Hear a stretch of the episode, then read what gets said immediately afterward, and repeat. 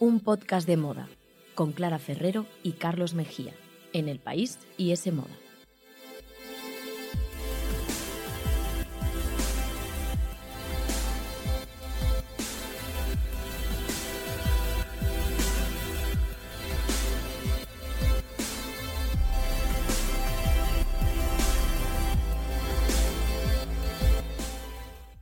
Hola, ¿qué tal? Bienvenidos a un podcast de moda. El podcast que escuchas mientras haces cosas importantes o no, tú sabrás. Aquí te queremos igual. Nos podéis escuchar, ya lo sabéis, en iTunes y también en Google Podcast, en la web de ese moda y en los podcasts del país. Y podéis seguirnos en Instagram, arroba un podcast de moda, y en Twitter, arroba un podcast de moda.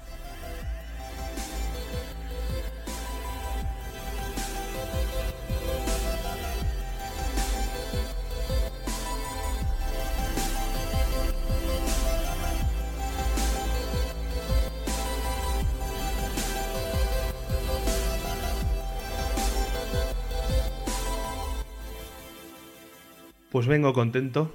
Vengo, hoy, hoy es mi día. Se te nota en la cara, tienes buena cara, Carlos. Sí, sí. Porque el pueblo, pues, se ha pronunciado. Ha habido una democracia real. Ya sé por dónde vas. ya. Ya sé por dónde vas. Y, bueno, hay que decirlo, ¿no? Tú Sí, sí, dijiste sí. Que, que fuiste la, la que acertó, eh, afortunadamente, en, los, bueno, en la quiniela que hicimos de los Emmy. Los Emmy, y ahora sí. volvimos a ponernos en manos de la gente para que, bueno, que se pronunciaran sobre si estaban de acuerdo conmigo o contigo.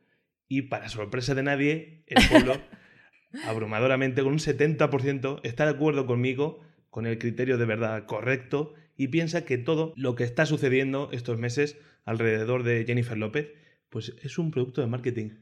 Lo siento, Clara, pero el público te ha puesto en tu sitio. Ya era hora, gracias Vaya por. Dios. Has venido hoy a hacer sangre, hoy además que tengo la voz un poquito tocada, que estoy un poco malita ya con este cambio de tiempo, y te veo que no estás para nada apoyándome para que el programa vaya adelante, ya entras ahí a matar, a dejarme un poco mal.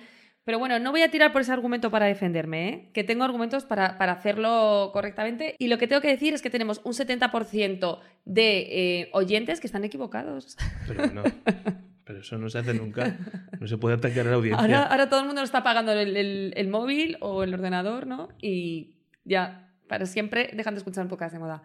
No, es broma, es broma. Mira, lo que me gusta mucho de esta encuesta es que ha habido gente que realmente se ha tomado la molestia de invertir Sí, su tiempo en comentarnos, Gente muy guay. en ¿eh? opinar. Mm. Ha habido una chica que, por ejemplo, nos ha dicho que cree que el estilo Jennifer López en la alfombra roja es muy princesil, que no es tan sola ni tan reivindicativo como lo es en la calle, y tiene razón, que eso es algo que no entramos a comentar tanto, pero que nos han contado cosas interesantes sobre J. Lo y buenos y se lo agradecemos argumentos. un montón. A Así mí, por que- ejemplo, me preguntaron que por qué decías ahora chola.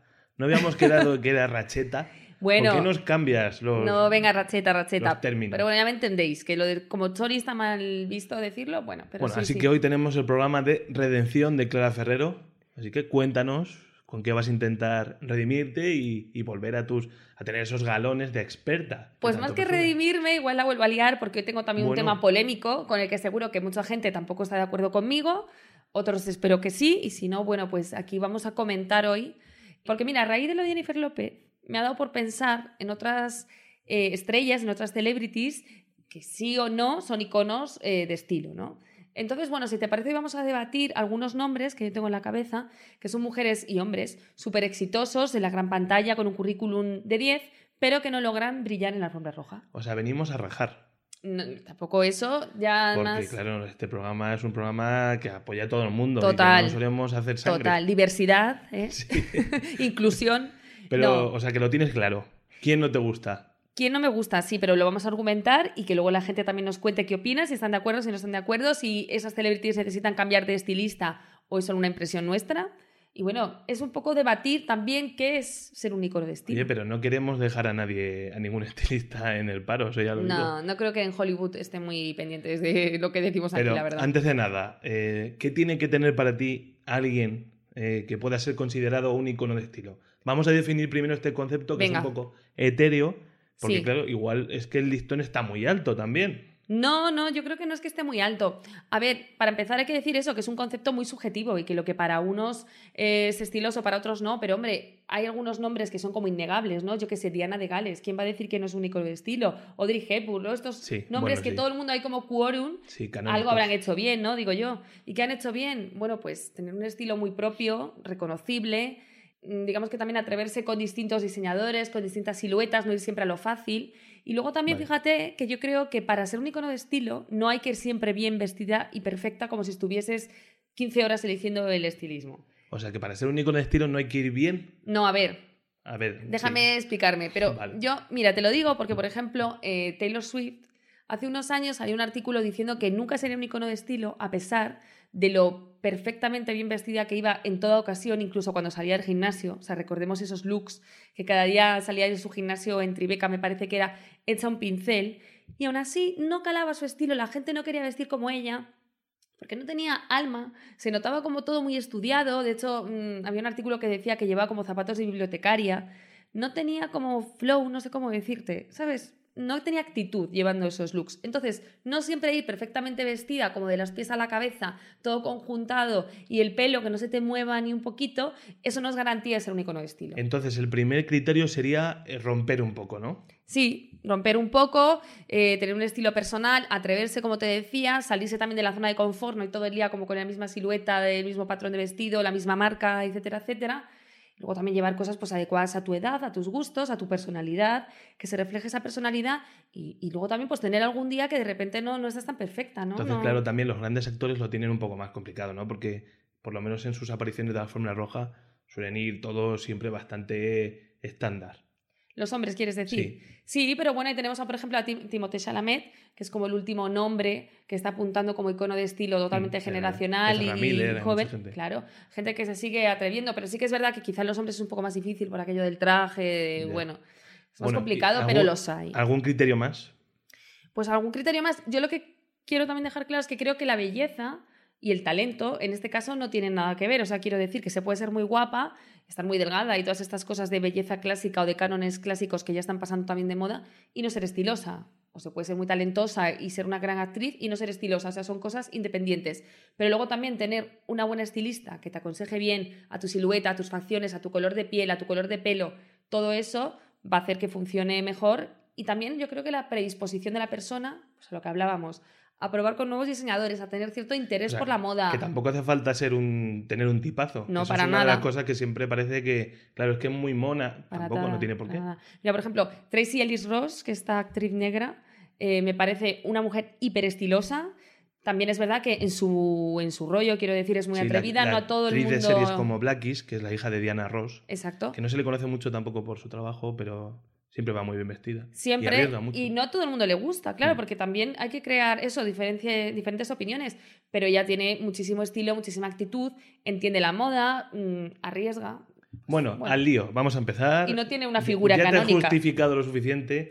Va a dar igual. Por favor, en Instagram, arroba un podcast de moda. Atacad mm, sin problema a Clara, porque no tiene ni idea. Ya lo demostró con Jennifer López. Pues nada. Así que vamos a. Esto va a ser así. ¿Quién no cumple con todas estas cosas que has dicho? Venga, vamos. Yo no tengo ni idea Hoy voy a empezar fuerte, vez, ¿eh? Carlos, voy a empezar fuerte y voy a hacer daño porque yo sé que tú eres muy fan de la persona que voy a decir a continuación, pero también sabes que yo ya he dicho más de una vez que creo que falla en la forma roja, en, en sus estilismos. Madre mía, no me lo estoy imaginando. Vamos a empezar a llamar.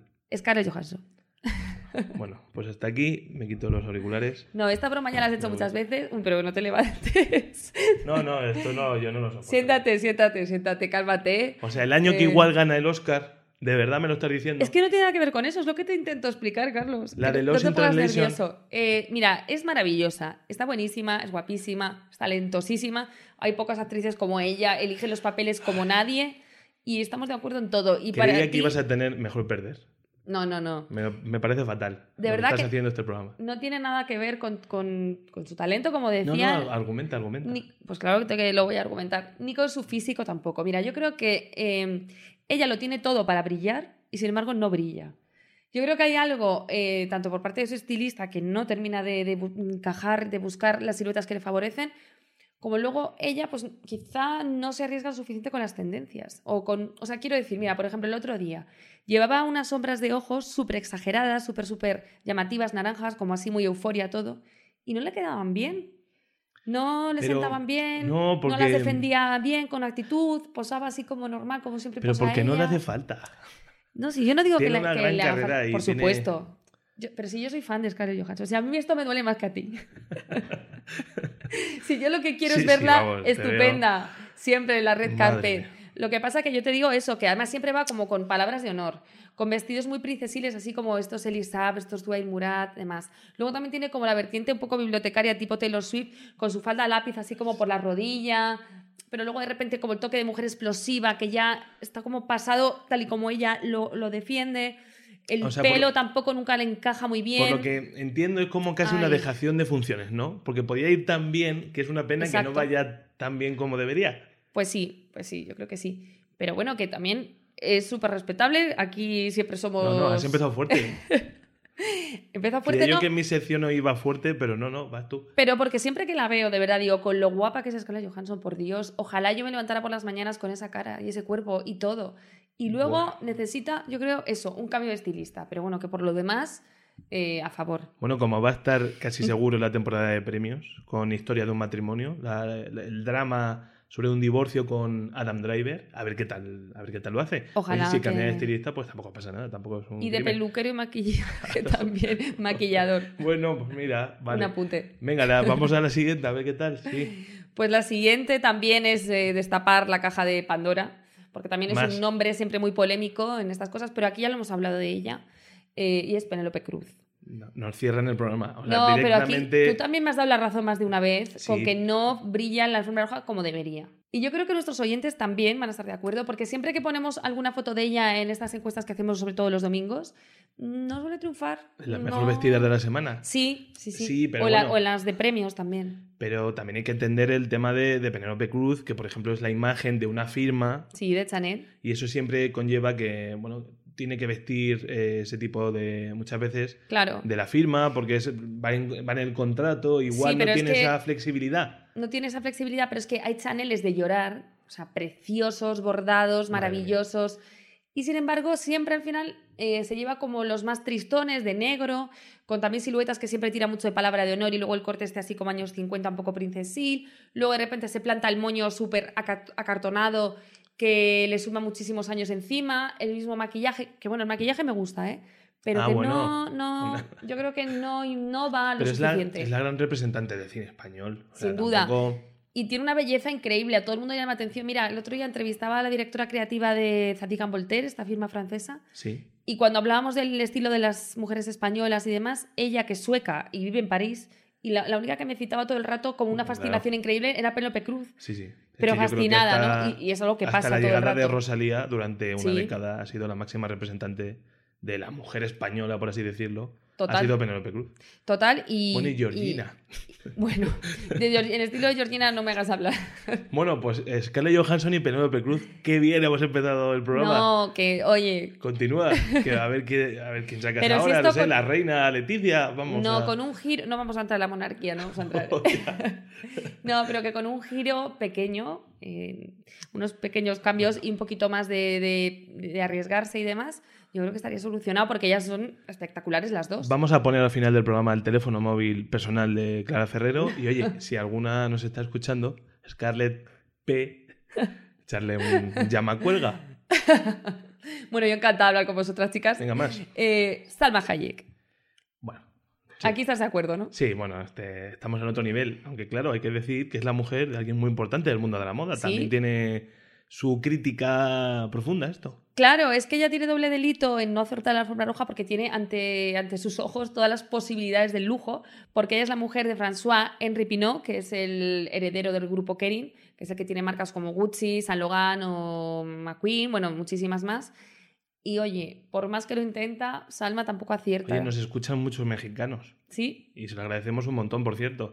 Así que esperemos que no te lo tengan en cuenta. Esperemos que no, esa Frida Kahlo maravillosa, yo también a favor de ella, pero en la alfombra roja no, y, y no, mira, lo bueno de Salma es que lo intenta, es decir, cada día se pone una marca, un diseño, arriesga para arriba, para abajo, pero yo creo que no han terminado de encontrar un estilo como constante, entonces por eso no va a pasar a ser un tampoco un icono de estilo, porque no tiene como unas líneas reconocibles y a veces experimenta demasiado y yo que sé, se lía, Salma Sí, y igual no- pasa más no a, a la posteridad su personaje, su interpretación de Frida en la Eso sí película pasará. que ella misma. Eso sí. Sí, puede ser. Ya lo decíamos en aquel podcast En que este hicimos de Frida. ¿te acuerdas? Sí, sí. Hace mucho, muchos programas ya. En esta estás de acuerdo y a ver en la siguiente. Porque la siguiente también hemos hablado de ella alguna vez. Es Rachel Brosnahan, la actriz Hombre, conocida por Marvelous Mrs. Maisel, esa serie Sí. que hemos recomendado aquí ya muchísimas, muchísimas veces. la maravillosa señorita Macy. Exacto.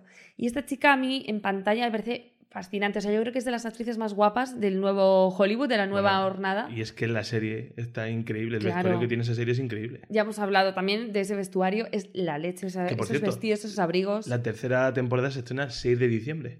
Ay, Tenemos ahí un puente en España. es mi perfecto. cumpleaños ese día, fíjate. Anda, mira, Yo como creo la que esto es una conexión, una conexión con esta serie porque me encanta, es una de mis favoritas. Pues Entonces, fíjate. puede ser también que te guste tanto en la serie que luego la vida real te decepcione. sí, Pasa yo un poco también sí. con la gente de Mad Men, ¿no? Que eran como todos iban tan Exacto. maravillosos que luego los veías en plan con el jersey y decías, ¿qué hace Don Draper con un jersey por la calle?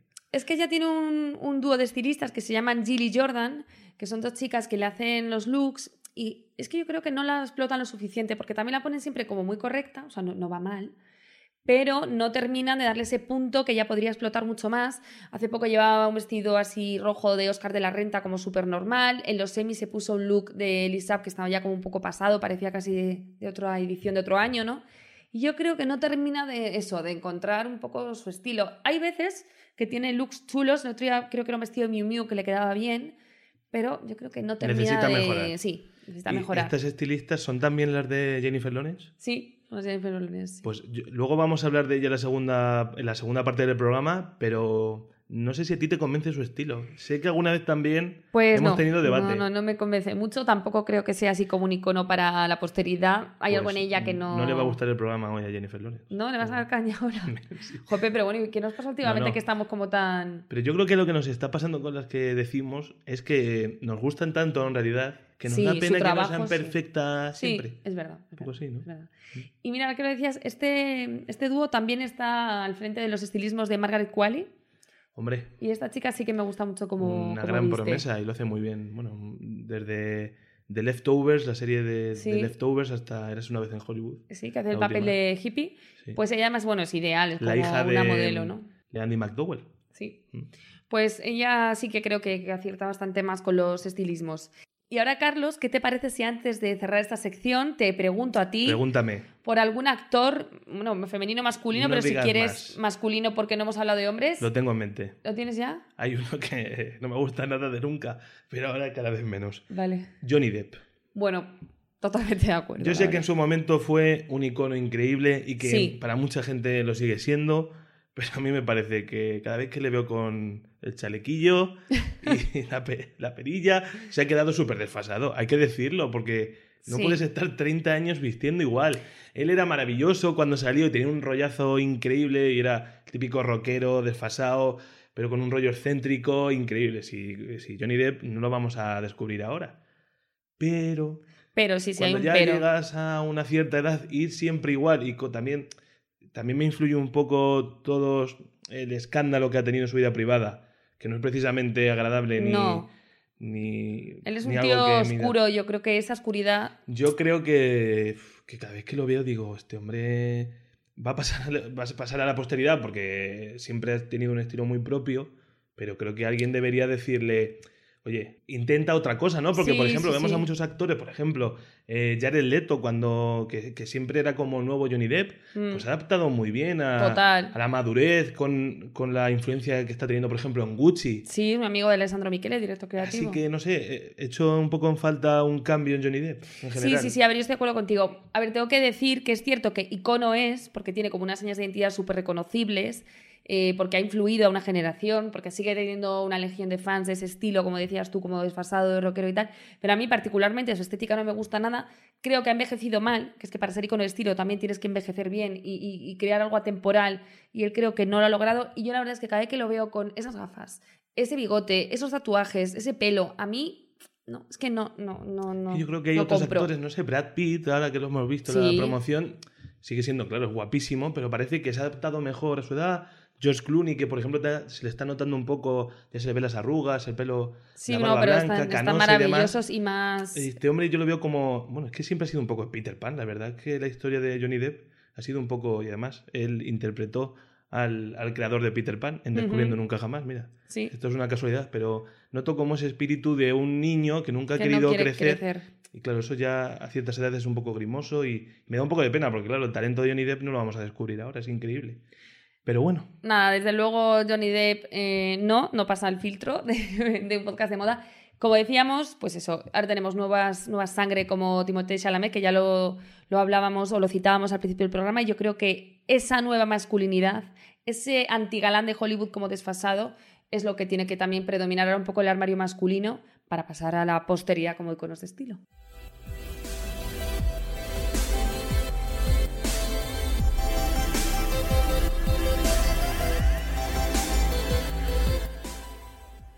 Síguenos en Instagram, arroba un podcast de moda. Escúchanos en los podcasts del país, iTunes, Google Podcast y en la web de S Moda.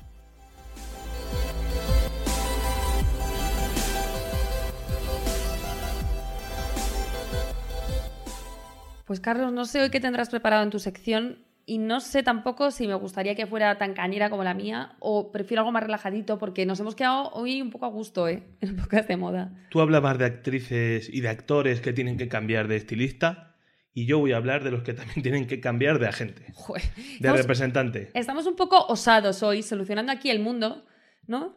Porque yo creo que hay gente que tiene que dar un, cambio de rumbo a su carrera. Pues sí, nosotros estamos aquí para asesorarles y hacer la vida más fácil. Digo, bueno, pues vamos a hablar de los actores un poco que están encasillados también, unos Venga. estilísticamente y otros profesionalmente. Y claro, yo voy a hablar también de las vacas sagradas, yo voy a ir a los grandes nombres, o sea que, que sí. los Nicolas Cage, los Chuck Norris y toda esta gente, Esto ya lo tenemos ya eso claro, ya lo sabemos, sí. o sea, no que se queden tranquilos que hoy no les toca a ellos. Bueno, pues si luego alguno de estos actores y actrices eh, quiere contactarte, arroba un podcast de moda, que te escriban, que tú les eh, reencauzas la, la carrera. Nicolas Cage, que me parece una persona fascinante y tiene una gran entrevista.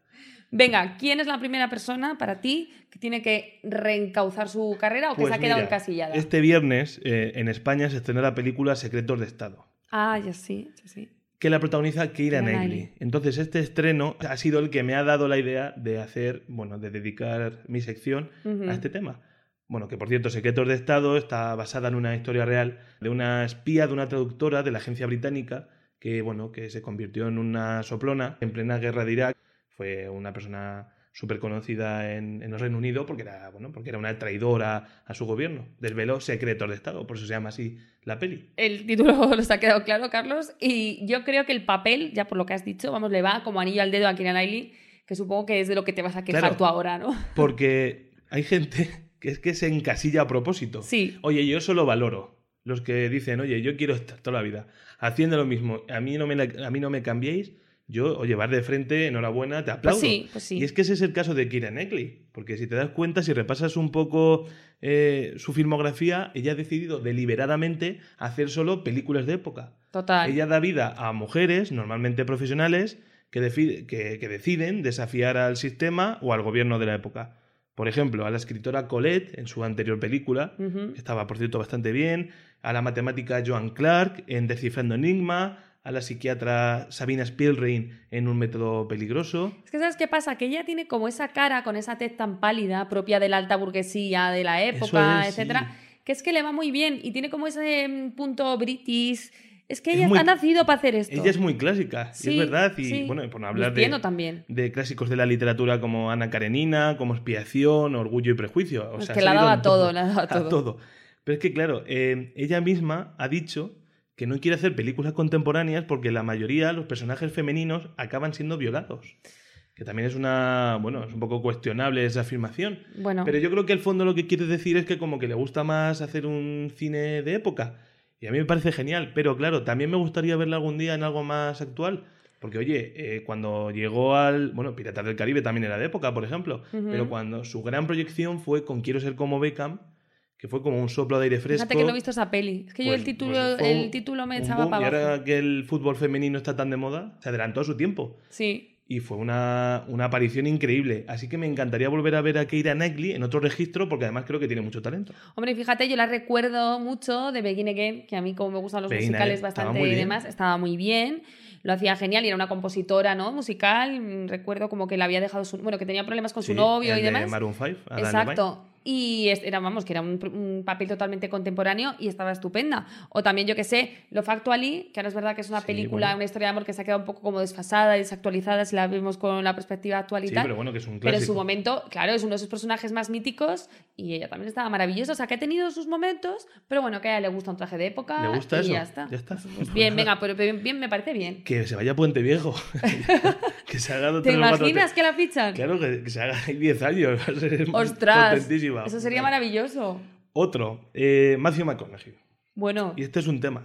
Este es un tema porque, claro, hace si, si hubiéramos hecho este programa hace 5 o 6 años, estaríamos alabando qué bien que Matthew McConaughey por fin se ha desencasillado. qué jóvenes seríamos. Qué jóvenes éramos, porque te acuerdas que tuvo una época con películas como Magic Mike, como Matt, como Interstellar Sí. o Dallas Buyers Club, por la que ganó el Oscar, en la que, bueno, pues, Matthew McConaughey pasó de ser el típico eh, guapo de comedia romántica Sí, a un actorazo que todos los, bueno, en El Lobo de Wall Street, todos los grandes directores querían contar con él. Hasta se acuñó un, un término para su resurrección, se llamaba el McConaissance, como el Mac Renacimiento o algo así. Sí, sí, sí, sí. Pero claro, eh, ya estamos en las mismas. Ya su gran época ha pasado, lleva ya un montón de fracasos consecutivos, películas sin ton ni son, ni La Torre Oscura, No elige bien ni este Serenity, ni The Beach Bum. Vamos, que, que yo sé que sigue vivo porque veo el fútbol americano y anuncia un todoterreno en la ¿Ah, sí? televisión, lo veo en los anuncios y digo, mira, Matthew McConaughey. Pero claro, eh, se vino arriba, quiso aplaudir, le han aplaudido y ahora eh, necesitamos otro renacimiento de Matthew McConaughey. Pues sí, porque yo que no veo fútbol americano es que no tenía ni idea de lo que hacía, de qué era de su vida, no sabía que- ni que salía en un anuncio. Matthew. En fin, yo a su favor diré que muy, muy fan yo de su papel en Dallas Buyers Club. Creo que aparte de adelgazar hizo mucho más, que Es es, que a veces nos quedamos con la anécdota de que adelgazó no sé cuántos kilos. No, él estaba, pero, vamos, maravilloso. Y, y lo vemos otra vez en peliculones. Otro que tiene que recuperar la senda. Tom Cruise. Vale. Este es también otro tema. Y, y te lo digo porque me da pena. Porque yo siempre he creído que es un gran intérprete, que se le ha criticado mucho. Pero yo creo que el estatus de gran estrella ha podido con él. Puede él es, ser. Él es un gran héroe de acción, está claro. Se le ocurran muchísimo en todas las pelis de, de Misión Imposible y demás, que a mí me encantan. Pero además es que se hace todas las, las escenas de riesgo, las hace todas. Ya, La increíble sí, sí, colada sí. que tiene. Fenomenal. Pero claro, es un talento que está muy desaprovechado. Y creo que, que él mismo se ha dado por vencido, porque, mira, su última nominación al Oscar data del año 2000. Ostras, tanto. Sea, han pasado casi ya 20 años. Fíjate. Y, y él ha hecho papelones increíbles en, en películas como Magnolia, que Magnolia es una de las mejores películas de la historia del cine. Clásico. En Nacido el 4 de julio, en Algunos Hombres Buenos, Jerry Maguire. Entonces, claro, el año que viene va a estrenar eh, Top Gun 2 y actualmente está rodando de forma seguida, creo que Misión Imposible 6 y 7 o 7 y 8. dos Madre al mía, mismo pero tiempo. ¿cuántas misiones imposibles se han rodado? Yo me quedé como la Sí, 4 sí, pues no ya, sé, encima la está 3. rodando dos al mismo tiempo ya, para que vaya... Pero ¿y son necesarias? Pregunto yo. Pues el caso es que las últimas son maravillosas, están muy bien. ¿De verdad? A mí me encanta, sí, sí, pero bueno. Lo que necesitamos es que Paul Thomas Anderson, con el que hizo Magnolia, vuelva a echarle el teléfono. Pues sí, que, que lo llame, hombre, que le mande un Que tiene un WhatsApp gran o algo, talento Tom sea. Joder. Y además, ¿qué, qué es de este hombre? Está como un poco desaparecido. Rompió con Kitty Holmes. ¿Tiene novia? Yo ya... No, yo estoy también un vida, poquito. hombre, un poco, la es que se también cienciología. él, sí. Pero bueno, Sí. que una buena película también puede ser un taquillazo. No tiene por qué ser de acción. Y ahí tenemos, por ejemplo, a Leonardo DiCaprio, ¿no? Ese ejemplo. Hmm. Y bueno, no sé, que siga los pasos de Leonardo Leonardo DiCaprio. DiCaprio, claro, él hace cosas con directores muy buenos y, y proyectos que a priori pueden parecer que no van a tener éxito. Ahí está El Renacido, por ejemplo. Y luego se convierten en, en taquillazos increíbles. Bueno, Debería Renacido es que esa- maravillosa esa película. Otro que también tiene que hacérselo mirar, Will Smith. Bueno, pues aquí vas a herir sensibilidades porque tiene muchos fans todavía, Will y yo Smith. también, pero sí, me pasa lo mismo que a ti. Si yo no quiero. Si- me, está- Me si es que- obligan, me obligan con sus acciones. estamos haciendo como una intervención de esta tan americana, ¿no? Sí. Estamos diciéndoles que, que nos encantan, pero que, que deja de hacer de policía. Will, deja de hacer de policía, ya está bien. Y te lo digo, lo he traído a colación porque su último estreno, Géminis, una película de acción que se estrenó hace 15 días, creo, ya es uno de los grandes fracasos de taquilla del año. Madre Y va a tener unas pérdidas, leí en, en The Hollywood Reporter el otro día, por valor de, atención, 75 millones de dólares. Madre mía, qué barbaridad. Y eso que se lo habían currado porque habían hecho como un clon de él, pero más joven, ¿no? Para sí, sí, una tecnología increíble. Claro, o sea, hay detrás una Pues un fracaso. intención, ¿no? Y, Y es tremendo el descenso que ha tenido este hombre en los últimos tiempos, porque era el mayor seguro en cartelera de Hollywood. Película que hacía película que lo petaba, sí, por decirlo así. Pero claro, es que lo próximo que tiene es Dos Policías Rebeldes 3, Bright 2, más policías. Y, y yo creo que debería intentar ganar una estatuilla, que por ejemplo con películas como Ali o En Busca de la Felicidad estaba muy bien. ¿Y por qué se empeña tanto en hacer de policía? No sé, o porque es crees- el gran héroe americano Ya. desde siempre, desde Independence Day, y quiere seguir siéndolo. Quizá también es que ya es un tipo de estrella que está empezando a quedarse ya como un poco desfasada, no sé. Pues me da pena porque, ya te digo, mm, por lo menos es simpático cuando va al No, a hormiguero. mí me cae bien. Pero tengo atención, tengo esperanza en un proyecto. A ver. Porque está rodando una película que se llama King Richard, Rey Richard, en la que va a dar vida al muy exigente y muy dictatorial padre de las hermanas Williams, de Venus y Serena, las, las grandes tenistas. A mí esa temática me interesa mucho. Y puede ser un gran drama. Puede Eh, ser, sí. Drama de Oscar. O sea, porque la historia de estas dos tenistas que han sido iconos, pero desde los cuatro años con un estilo de vida, bueno, que solo su, su padre solo las quería casi, ¿no? para Sí. ser, que dijo que desde antes de que ellas jugaran al tenis, él, eh, bueno, estableció como unos mandamientos, hizo un plan vital para Sí, sus sí, hijas sí, para convertirlas en estrellas, o sea, como Es increíble. robots.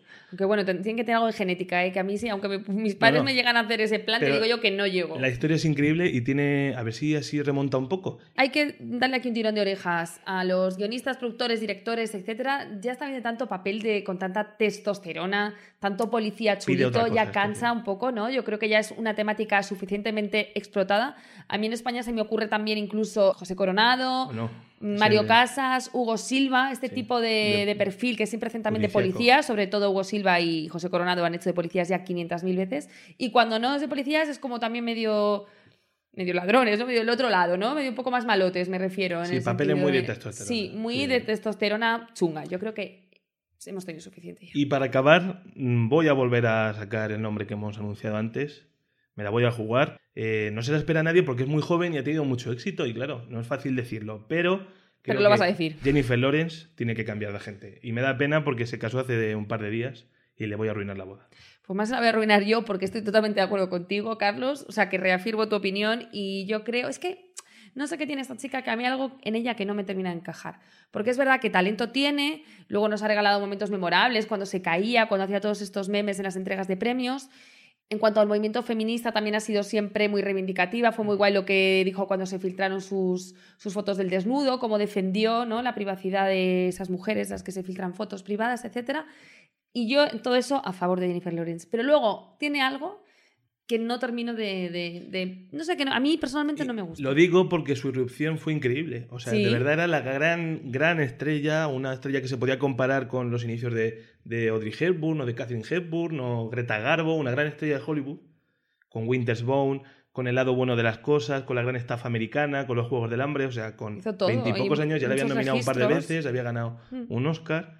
Sin embargo, en los últimos años, en el último lustro, pues solo encadena fracasos. Serena, una película con Bradley Cooper, mira, dos estrellazas, fracaso que probablemente ni has oído hablar de ella igual que nadie. Y ni la he visto ni nada de nada. Joy, eh, las películas de X-Men, las últimas han sido un fracaso de taquilla, de crítica y de todo. Passengers, que era supuestamente con, con Chris Pratt, que es otro que también se le parece bastante el caso, que empezaron muy Sí, fuerte y se está ya destacando un poco. Pues otro, otro desastre. Madre, que a mí me gustó, pero no a mucha gente más. Bueno, a mí me encantó. Es que es tan loca. pero No, Madre tampoco, sí, pero... tampoco tuvo un gran éxito de, de taquilla. No, y le dieron mucho bombo y luego se, también fue un poco bluff, pero... Yo creo que no hay que alarmarse. Pero claro, cuidado con las novias de América, como se les llama a este tipo de Sí, gente, sí. que mira dónde está hoy Julia Roberts. Ya. Y Jennifer Lawrence, es que lo último que sé de ella es que en Amazon puso como una lista de su lista de bodas para que la gente viera los productos, que no era lista de boda vi. ni nada, porque ponía una piedra para meter la pizza al horno, o sea, tonterías. Sí. Eh, pero un con una publicidad raro, muy ¿no? poco estelar, muy poco del misterio que necesita una estrella. Total, porque Y- eso, o eres Gwyneth Paltrow y lo haces tú en tu web que se llama Goop y recomiendas un huevo es. vaginal, o si no, en Claro. Amazon no nos vale. Y mientras ella está en esas cosas, que me parecen muy bien, pues ahí están los, las Emma Stone, las Saoirse Ronan, las Brie Larson, las Kristen Stewart, que le están comiendo la tostada, se está quedando un poco eh, atrás en su generación y claro, el talento lo tiene increíble. Jennifer Lawrence sí tiene que espabilar un poco, mm, tiene que cambiar de gente, como decíamos, que elija proyectos un poco más interesantes y bueno, vamos a ver Mi, qué pasa mi con conclusión ella. es Jennifer Lawrence, enhorabuena por tu matrimonio, que seáis felices y con más perdices, pero después céntrate.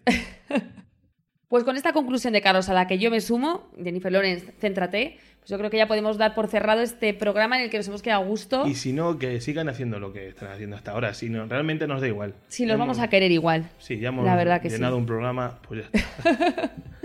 Y vosotros, contadnos vuestras opiniones en arroba podcast de moda y escuchadnos en el próximo programa. Hasta luego.